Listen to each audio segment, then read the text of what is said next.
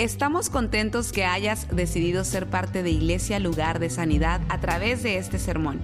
Tal vez estás en tu automóvil, haciendo ejercicio, en el quehacer de tu casa o simplemente disfrutando tu día. Es nuestra oración y nuestro deseo que tú recibas lo que Dios tiene para ti. Si te es posible, te recomendamos que tomes notas de lo que Dios te hable el día de hoy. Vamos a orar por el mensaje. Padre, gracias una vez más por este tiempo en tu casa. Háblanos en esta tarde, Señor. Cámbianos. Tócanos. Oh, Señor. Todo esto lo pedimos en tu nombre. Que estas palabras salten de, de allí y, se, y penetren en nuestros corazones y podamos ser cambiados por ella en el nombre de Jesús. Amén, amén, amén. Bueno, estamos de regreso en casa. Estuvimos fuera desde el lunes eh, hasta el, jueves. Un equipo aquí de la iglesia, el pastor Mike Heyman, su servidor y varios de los hermanos del liderazgo de la iglesia, a Healing Place Church, lugar de sanidad. Y, también un grupo de, aquí de la casa estuvo en Santo Domingo. Van a estar hablando ya de eso después. Eh, a lo mejor el próximo domingo, no sé, pero eh, eh, lo importante es que ellos estuvieron allá en Santo Domingo y fue algo impresionante. Eh, más de 500 niños estuvieron ministrándoles cada día. Una, una, bendición, una manifestación de la gloria de Dios. Y ellos van a estar hablando de todo eso. gracias al equipo que fue Missy, Hugo, Gregory, Dustin, Seila, Verónica.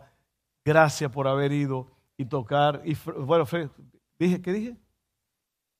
Hugo, dije Hugo, ah Hugo, que tú vas a ir un día de estos. Freddy, eh, yo creo que quise decir Lugo. Lugo y Hugo se parecen, pero bueno, el hermano Lugo y, fue algo extraordinario. Ustedes van a oír de eso. Yo por mi parte estuve en Campeche, Campeche. Oye, qué comida. Mérida, qué pueblos tan hermosos. ¿Cuántos son mexicanos aquí? Usted no sabe lo que se está perdiendo. ¡Wow! ¡Qué hermosa tierra! Y la gente, qué bárbaro, qué hermosa gente. Este, estuvimos allá, porque le voy a decir por qué, mire. Eh, una hermana de Walker, Louisiana, llamada Ollie Lovett, hace 61 años se fue a México. Una joven, bueno, 30 años tenía, creo que era ingeniero en, en la Exxon, y ella decidió, Dios la llamó y le dijo, ¿sabes que agarra tus cositas, que no han de ser muchas, y, y vete allá a México? No conocía a nadie, no conocía el idioma, no sabía para dónde iba, agarró su carro y se fue. Y no recuerdo qué carro era, pero lo cambió por una camioneta, como una troca, por una troca, como decimos en buen mexicano, y allá se estableció, y esa mujer hoy tiene 91 años y está firme y sigue trabajando, tiene cientos de pastores bajo el cuidado de ella, las asambleas cristianas de México, eh, miles de personas. Y ella, la razón por la cual fuimos, fue algo extraordinario. Ustedes estén orando por esto, porque esto es grande, grande, grande. Ella nos ha pasado a nosotros la, ¿cómo se llama eso? La antorcha. Usted ha visto los Juegos Olímpicos que se pasan la antorcha.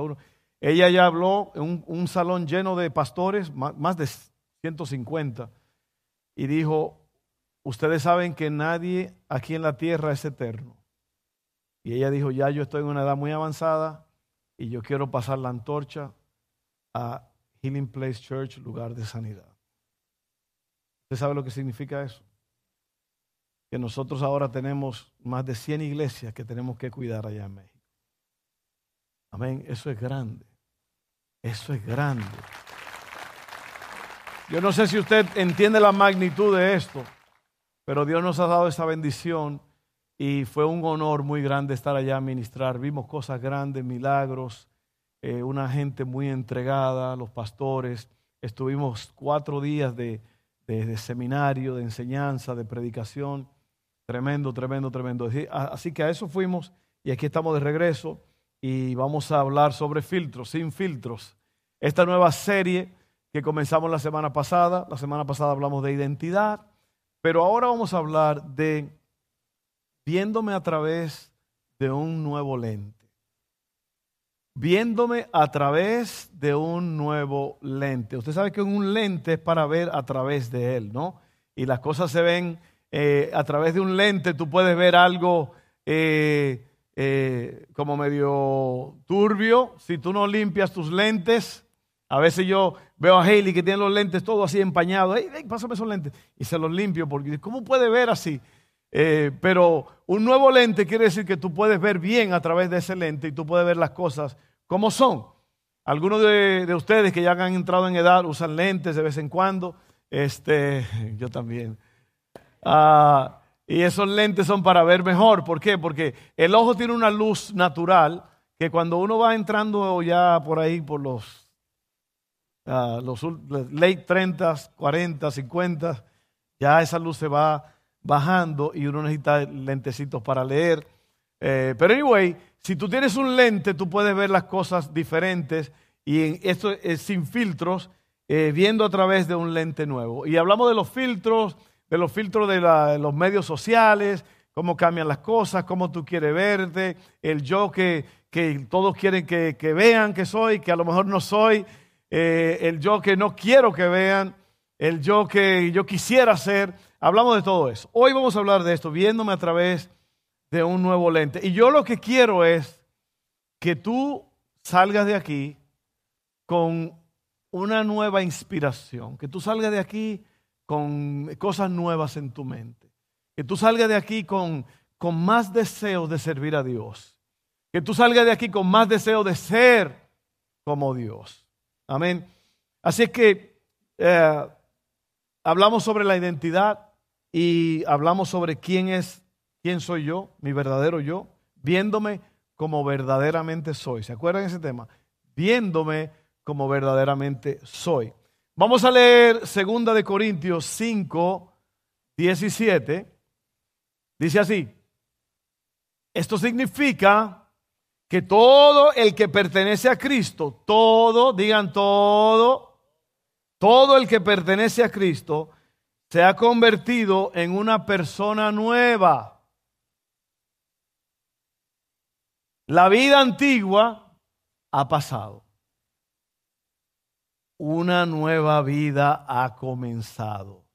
Y yo quiero que usted piense en eso, porque muchas veces estamos caminando en, las cosas de Dios y debe ser algo nuevo y todavía estamos caminando como antes. Estamos caminando en los mismos pensamientos de antes. Estamos, estamos caminando en las mismas actitudes de antes.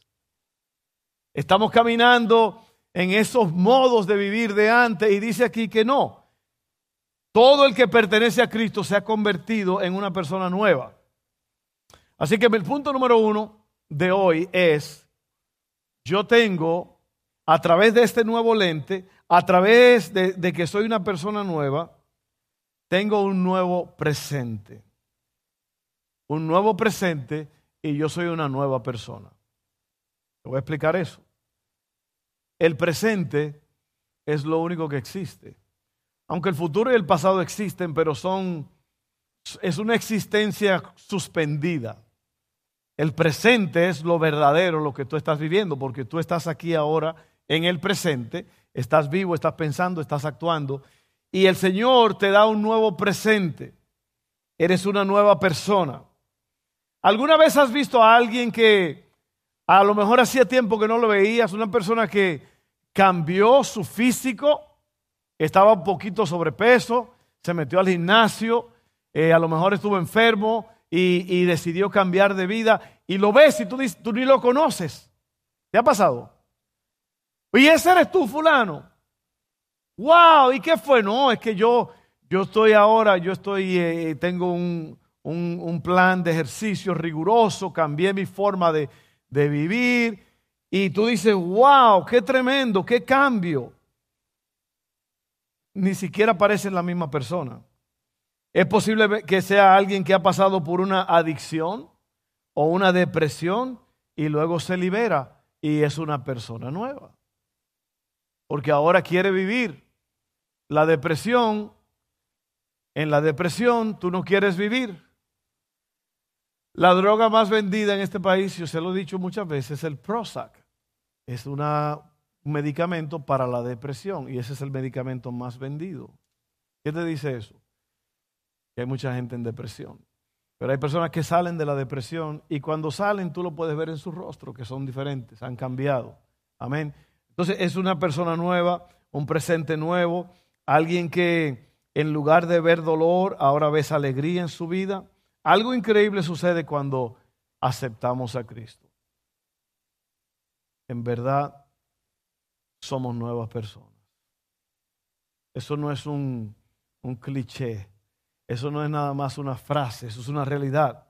No solo cambia nuestro destino eterno, porque ahora tú cambias de domicilio.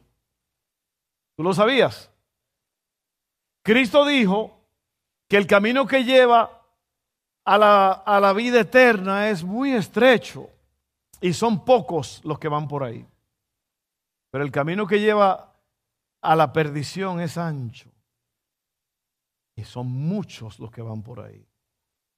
Y yo te digo una cosa, mi hermano querido, mira, si tú estás aquí en esta tarde y tú has aceptado a Cristo, Cristo te aceptó, Cristo te perdonó, tú cambiaste de domicilio, ya tú no vas por el camino ancho, tú ahora se está yendo por el camino estrecho y ese camino lleva a la vida eterna con el Señor. Nunca te vas a morir, los días nunca se van a acabar, tú vas a vivir en un eterno presente. Amén.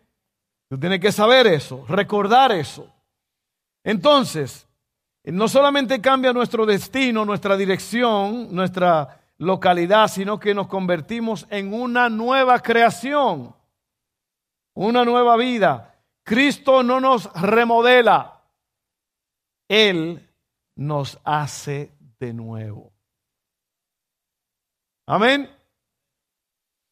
Yo sé que usted a lo mejor está teniendo un poco de dificultad entendiendo esto, porque muchas veces hemos pasado de, muerte a vida, pero todavía estamos como medio muertos. Amén, porque es una actitud, hay que tener la actitud de que estamos vivos. Así que un nuevo presente, una nueva persona. Eso es lo que Dios ha hecho a través de Cristo. Una nueva vida ha comenzado. Piensa bien en esto por un momento. A lo mejor tú estás aquí y tú estás cansado de la vieja vida que has vivido, de la vieja vida que estás viviendo. Tú estás cansado de lo mismo. Tú estás cansado de no tener paz, gozo, tranquilidad en tu vida. No duermes bien en la noche. La culpabilidad te persigue como un monstruo. No, tienes eh, no vas a tener vida eterna. Te sientes solo, te sientes triste. Yo te quiero decir que Jesucristo puede resolver todo eso en un instante. En un instante Él puede resolver eso.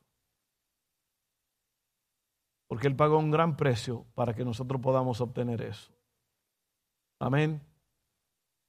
Así que yo te invito a que tú hagas eso al final del servicio. Vamos a orar para que tú te entregues al Señor. Así que un nuevo presente, una nueva persona. Piensa en esto porque muchas veces vamos a querer tomar decisiones o personas van a querer que nosotros hagamos cosas de la vida de antes. Tú tienes que decirle, ya yo no soy así. Mi hermano me estaba diciendo un, testimonio de un hombre que eh, vive en San Antonio, va a la iglesia de él, y parece que en su país asesinaron a, su papá o a su hermano, no sé qué fue, y le dijeron a él, mira, eh, la ya, ya, este muchacho ya estaba sirviendo a Dios y todo, y le dijeron al, al muchacho, mira, el fulano que mató a tu papá está aquí, está en la ciudad, y tenemos todos listos ya para que, que tú le des matarile también. Oye, así, así trabaja el mundo, qué loco, ¿eh? ¿Y sabe lo que él le dijo?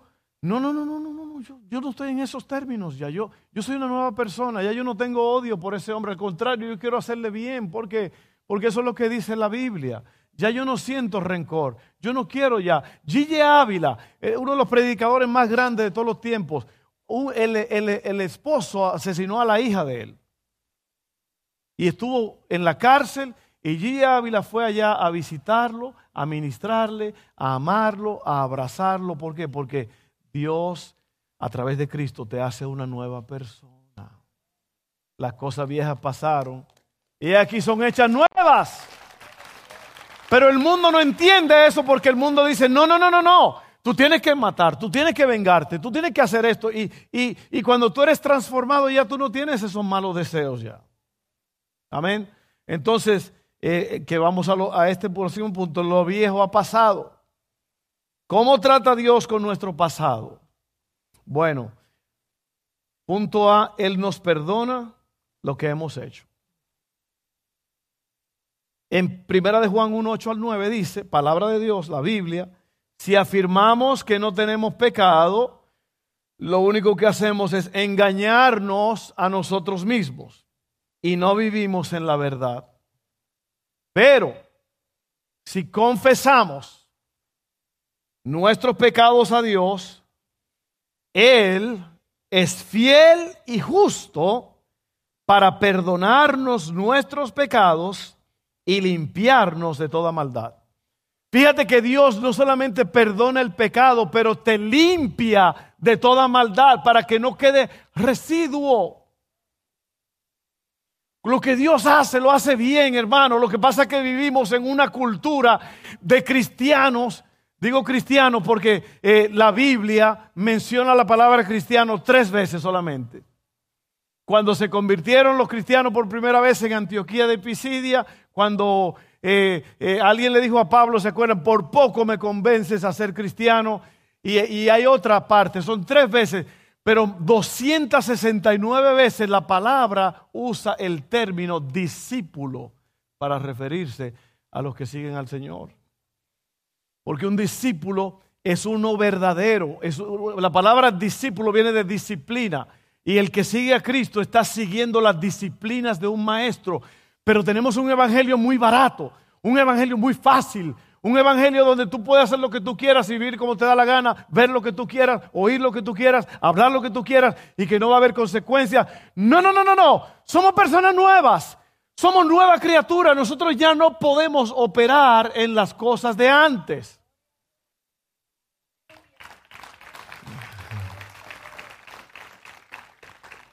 No se puede. Lee la Biblia en Mateo para que tú veas lo que es el discipulado. Así que lo viejo ha pasado. Él nos perdona lo que hemos hecho. Ve, Él puede sanarnos de lo que otros nos han hecho. Porque en la vida hay tantos problemas, hay tantos golpes, hay tantas, hay tantas heridas, tanto daño que se ha hecho.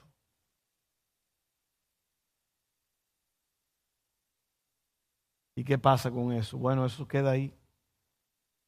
Y el Señor te ayuda con eso. Él puede sanarnos de lo que otros nos han hecho. Casi el 100%, casi el 100 de los problemas son relacionales.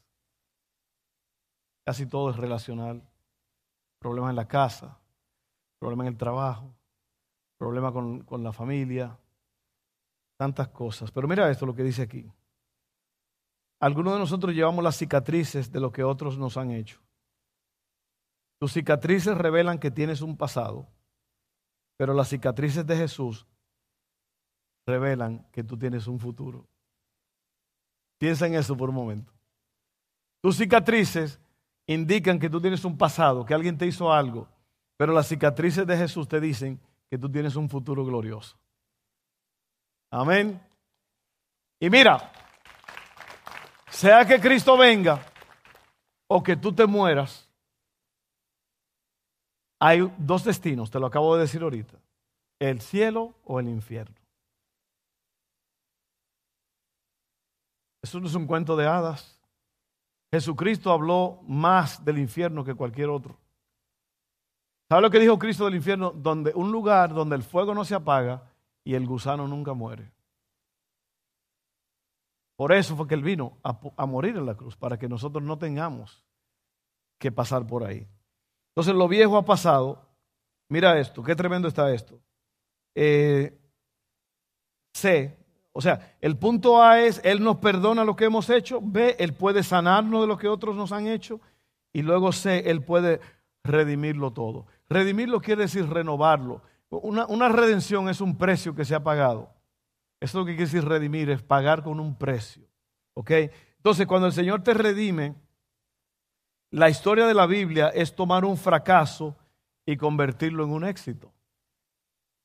Eso es lo que es la historia de la Biblia. Fíjate bien. Piensa en la cruz. Cristo tomó la muerte y la convirtió en vida. Ponte a pensar por un momento en eso. Cristo tomó la muerte, dice la Biblia, que Jesucristo, siendo rico, se hizo pobre para que nosotros en esa pobreza seamos ricos. Ve, Jesús no solamente murió en la cruz, Jesús venció la muerte. Jesús venció la muerte, el aguijón de la muerte, la, la, maldición de la muerte, eso de que te vas a morir y jamás vas a revivir. Jesucristo le pisó la cabeza al diablo al morir en la cruz y, y la palabra dice en Romanos 20, creo que es, dice, y el Dios de paz aplastará a Satanás bajo vuestros pies en breve.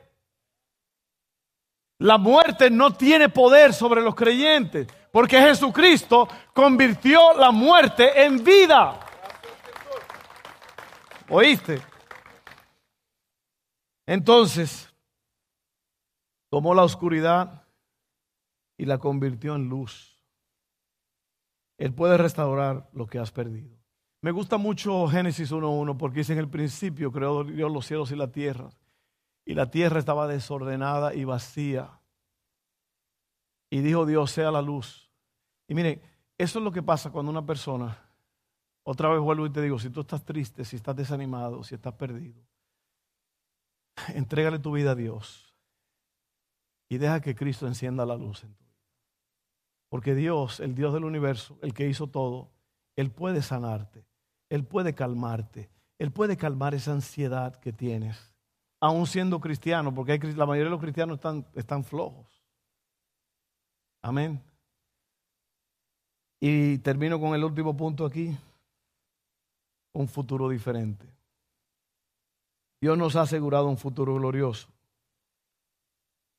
Amén. Vamos a tener un cuerpo nuevo. Fíjate, este cuerpo se daña, se cansa, se apaga, se desgasta. Dios tiene un cuerpo para ti que jamás va a sufrir ningún daño. Los huesos no se dañan. Eh, tú te mueres y a los pocos días ya vienes y te vas desintegrando. Ese cuerpo nuevo que el Señor te va a dar es para vivir para siempre, sin problemas. No problem. O como dicen los americanos, no problemo. Amén. Yo quiero, mira, yo quiero que tú te regocijes, hermano, porque ahora mismo, ahora mismo, ahora mismo, muchas funerarias aquí en Baton Rouge están preparando cuerpos que amanecieron muertos, que se mataron en un carro anoche.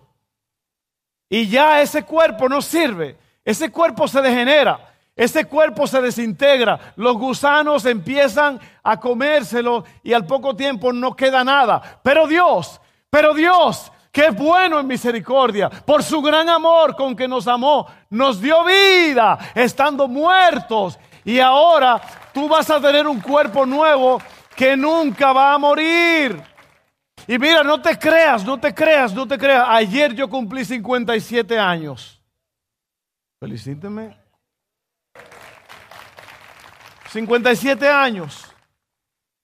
Una década pasa corriendo, de, de, 1 a 20 años pasó así, de 20 a 40 años pasó así, desde 40 a 60 años pasa así. Mira, tú puedes ser el muchacho más joven ahora mismo aquí en este lugar. Hace rato yo vi, yo fui al Basha a comprar una ensaladita que compro los domingos. El muchachito que me atendió, 16, 17 años. Yo nunca había visto un pelo tan hermoso en un muchacho. Un pelo una increíble, el pelo así lindo, largo. Y yo le dije, wow, me encanta tu pelo. Y por dentro yo dije, tómale fotos. Tómale fotos porque mira, se va a blanquear un día y se va a caer. Y hablando de eso, hay un producto nuevo que detiene la caída del pelo. ¿Sabe cuál es el piso? El piso. El piso detiene la caída del pelo.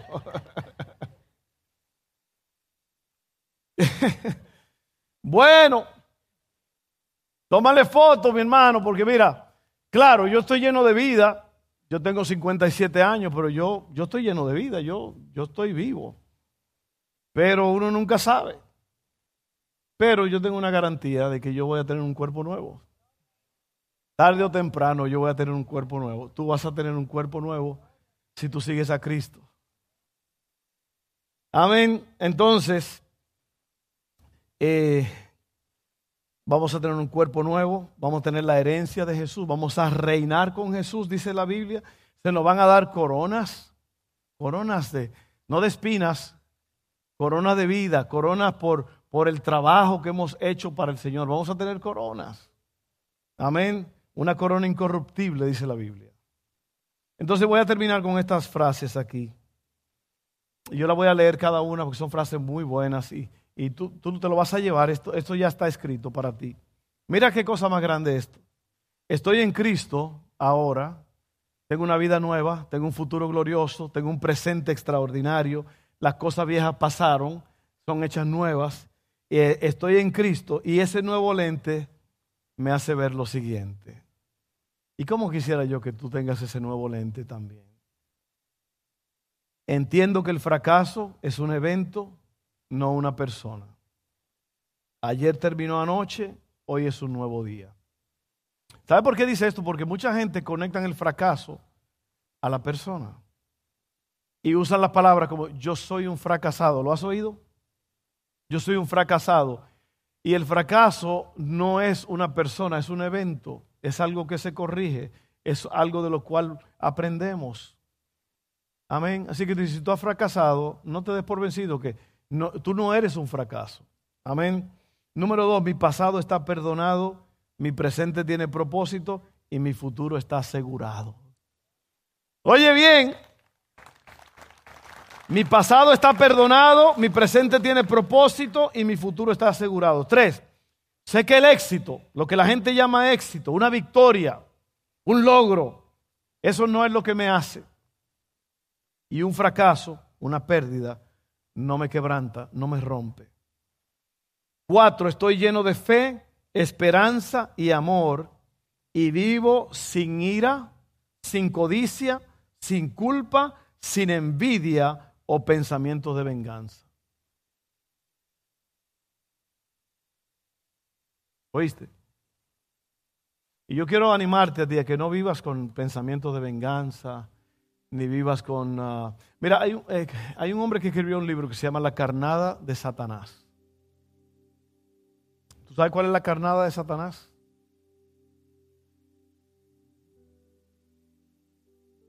el diablo tiene una carnada muy poderosa. Y una vez que él te, tira esta carnada y te engancha la lengua, estás frito. La carnada de Satanás es la ofensa. Cuando tú te ofendes. El ofendido le abrió la puerta a Satanás. No te ofendas, mi hermano. Es más, la Biblia te lo dice, no te enojes con tu hermano. No te enojes. Porque el ofendido, mira lo que hace el ofendido. Ya voy a cerrar aquí, ya voy a terminar. El ofendido cree que tiene derecho a estar ofendido. ¿Lo has visto? No, no, no. A mí me hicieron esto y yo tengo derecho a aceptar así.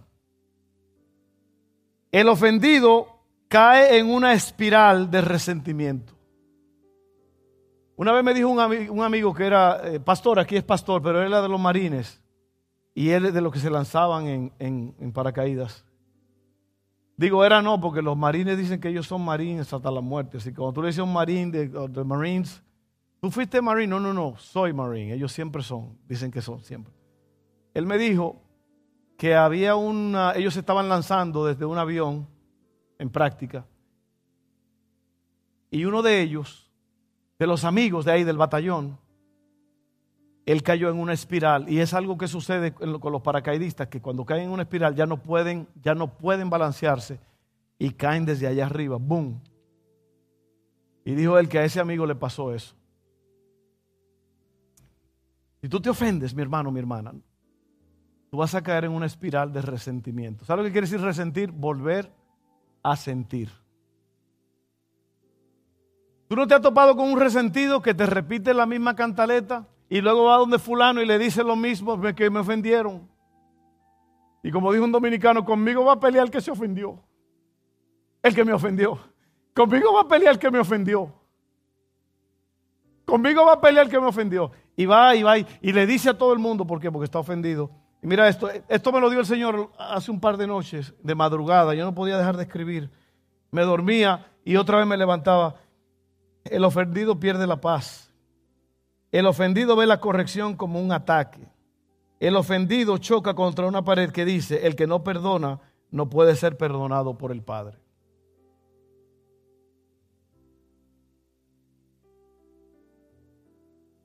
Y luego, por último, el ofendido se convierte en un ofensor, porque ahora él reataca y contraataca. No te ofendas, mira, por eso dice aquí, yo vivo sin ira, sin codicia, sin culpa, envidia, pensamiento de venganza. A través de este lente soy lo suficiente maduro para retrasar la gratificación y cambiar mi enfoque de mis derechos a mis responsabilidades. Son las personas que muchas veces hacen cosas porque dicen, yo me lo merezco, yo me lo merezco. Y tú tienes que, tienes responsabilidades antes de derechos. ¿Ok? Ah, ¿Están conmigo? No se duerman. Eh, seis. Sé que si no estoy firme en algo, caeré por cualquier cosa. Si yo no estoy firme en algo, voy a caer por cualquier cosa. Siete, estoy seguro de quién soy, así que estoy en paz con Dios y en mi comunión con los hombres, con los demás. Ocho, entiendo que los demás pueden darme placer, pero solo Jesús puede saciar el, hambre de mi alma. Amén. Oye bien, mujer, mujer, mujer, mujer. Enamórate de Jesús primero. Y después y hombre también, enamórate de Jesús. Y después, el hombre tiene que ser filtrado y tiene que ser como Jesús. Si no es como Jesús, ni loca, ni loco, te metas con una persona que no es como Jesús. Oye bien, te lo voy a repetir otra vez, yo soy tu pastor, tu amigo. No te metas con una persona que no es como Jesús porque te va a caer un nido de avispas encima. Te vas a acordar de mí. Vas a acordarte de mí. ¿Cuántos me aman todavía? Número nueve. Soy agradable con los cascarrabias. ¿Cuántos saben con cascarrabias? Esa gente que son cascarrabias, que son odiosos, rencorosos. Y yo sé que algunos de ustedes están diciendo.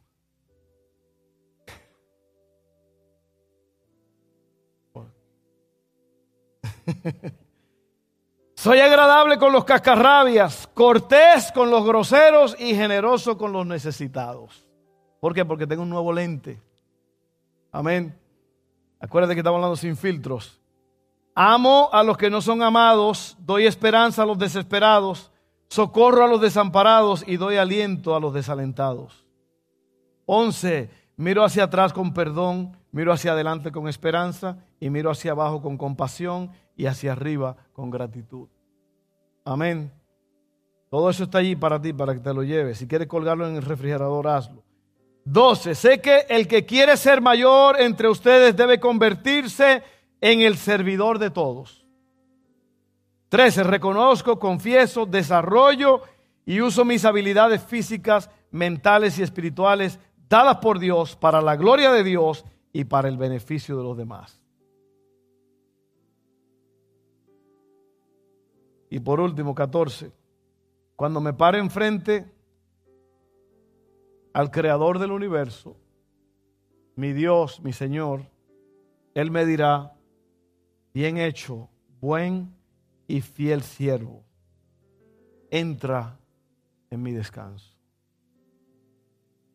Tú te das cuenta que este, este es el camino de Dios aquí. Este es el camino de vida. Esta es la nueva persona. Este es el nuevo futuro. Este es el nuevo presente. Soy nuevo. Yo no voy a vivir con rencor. ¿Tú sabes lo que el rencor hace? Te saca la vida el rencor, el odio, la ofensa, El deseo de venganza te absorbe la vida, te saca el vigor. Vamos a amar a la gente, mis hermanos, vamos a amar a la gente, vamos a, a tener compasión de la gente, vamos a predicar el reino, vamos a decirle a todos que Cristo viene pronto vamos a mostrarle al mundo que somos diferentes, que no, no somos remodelados. Amén, Casco, no estamos en remodelación, ¿verdad? Mi hermano Casco es remodelador de casas. No, no, no, no, vamos a... El Señor ha hecho una cosa nueva con nosotros.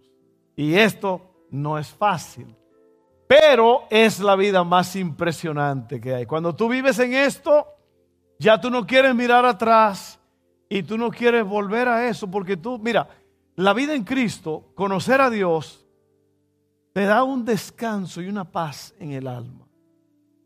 Yo me acuesto en las noches y yo siento como que mi cuerpo está flotando.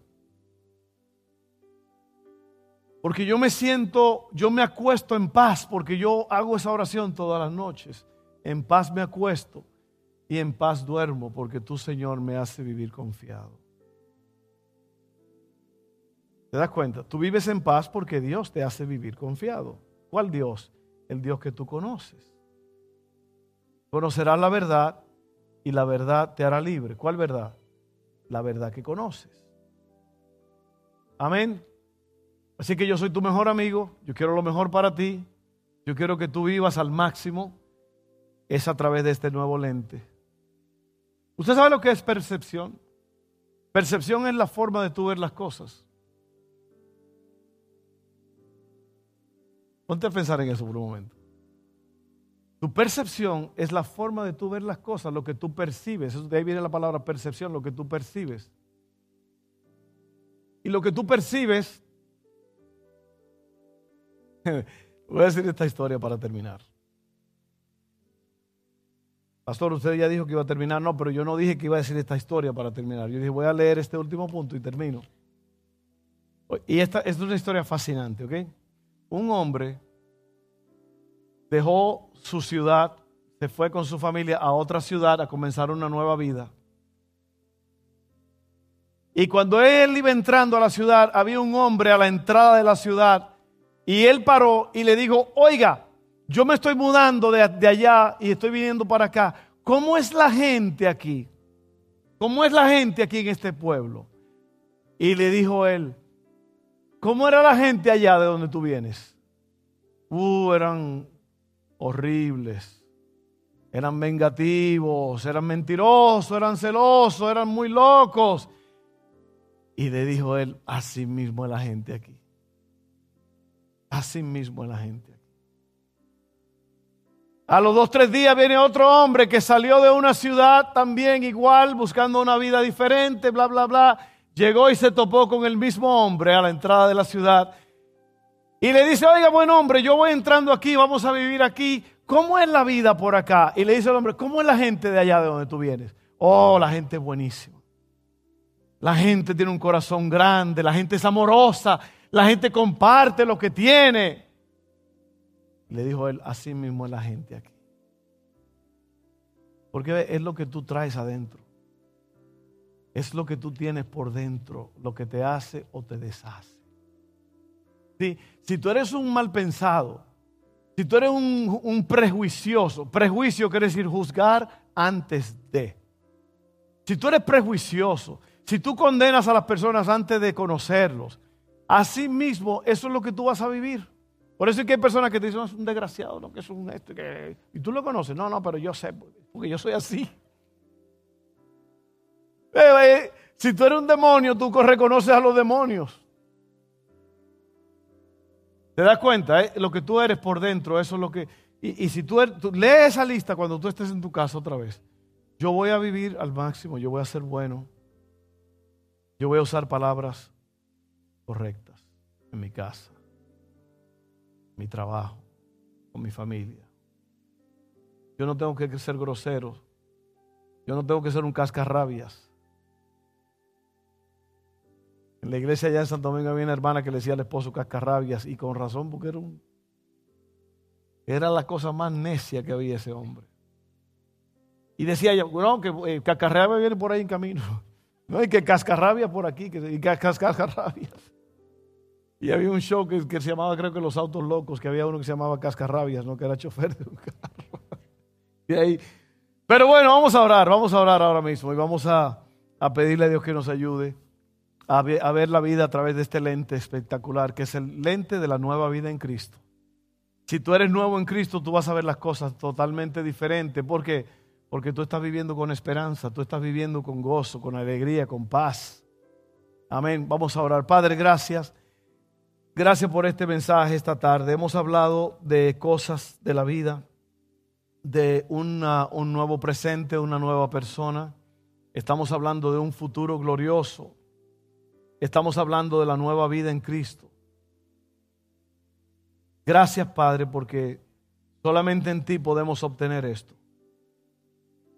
Y yo ruego que cualquier persona que está aquí, que ya se cansó de vagar, que tiene una lista tan larga de las cosas que lo van a hacer feliz y todavía no lo ha logrado, yo espero que tú estés ahí al final de la lista y que ellos te conozcan en este día, para que se acabe el dolor, ese sufrimiento de estar solo, de estar sin paz, de estar buscando la próxima cosa, porque me va, creo que me va a hacer feliz. Cuando la felicidad depende de una relación contigo, Padre. Así que ayúdanos a, a tener esa paz en el nombre de Jesús. Amén. Y yo quiero ayudarte a encontrar esa paz ahora. Si tú estás aquí en esta tarde, tú nunca en tu vida has hecho oficialmente un contacto con Dios para pedirle que salve tu alma. Y mira, en el capítulo 20, 21, los otros también me equivoqué, pero el 20 21 de Apocalipsis habla de, y vi un gran trono blanco y allí el juez estaba allí y fueron juzgados todos, los vivos y los muertos, en base a las obras que habían hecho, lo que estaba escrito en los libros. Hoy, hoy día, para ti que estás aquí vivo, Dios es tu Salvador. Mañana si tú mueres sin Dios, Él es tu juez. Y porque Él es el Salvador, Él va a dar todo lo que pueda, porque la Biblia dice en el libro de Hebreos, está establecido que el hombre muera una vez y después de esto, el juicio. Entonces, el Salvador dio todo y va a hacer todo ahora por ti mientras tú estés vivo Dios está listo para salvarte. Tú tienes todas las posibilidades del mundo. Y ahí es el error de muchas personas que dicen, no, no, no, yo no estoy listo. Yo quiero hacer esto, yo quiero gozar, yo quiero hacer esto y aquello, yo quiero andar en mis parranditas y esto y después me arreglo. Y no hay nada garantizado. Nada garantizado. Entonces, lo que tú tienes que hacer es ser sabio, ser sabia y correr hacia Dios ahora, porque si tú corres hacia Él ahora, Él es tu Salvador y te salvó por toda la eternidad. Si que ni lo quiera Dios, tú te mueres sin pedirle a Dios que te perdone, sin arreglar las cosas con Dios, entonces Dios va a ser tu juez. Y por, por asuntos de lo que ya está establecido, vas a estar condenado. Porque la vida eterna se obtiene mientras tú estás vivo.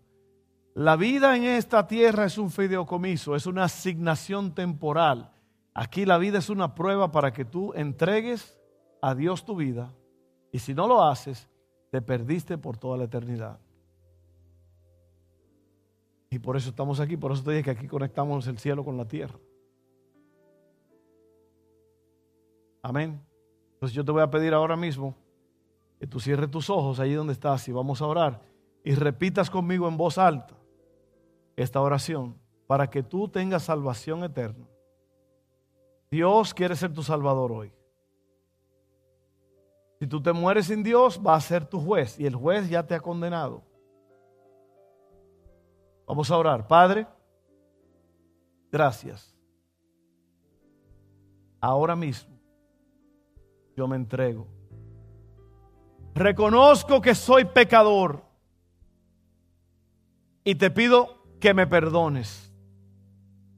Tú eres el único que puedes hacerlo. Porque Jesús pagó en la cruz con su sangre, con su vida. Y por su muerte, ahora yo tengo vida. Perdóname, Padre. Yo creo en Jesús, lo que Él hizo en la cruz. Él murió y resucitó y ascendió al Padre. Y yo acepto eso. Perdona todas mis faltas. Acéptame. Gracias, Padre. En el nombre de Jesús. Amén. Si tú hiciste esa decisión, la Biblia dice en Romanos 20, con la boca confesamos para salvación y con el corazón creemos. Que si crees en tu corazón que Jesucristo es el Señor, que fue levantado de los muertos, serás salvo. Me está latiendo el pecho bien fuerte ahora mismo. Esto es intenso, hermano. Se trata de la vida o de la muerte. Amén.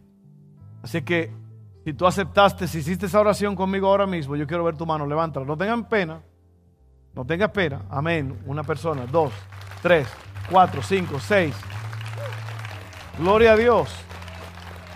Seis personas, seis fiestas ahora en el cielo, porque dice que hay fiesta en el cielo cuando un pecador se arrepiente.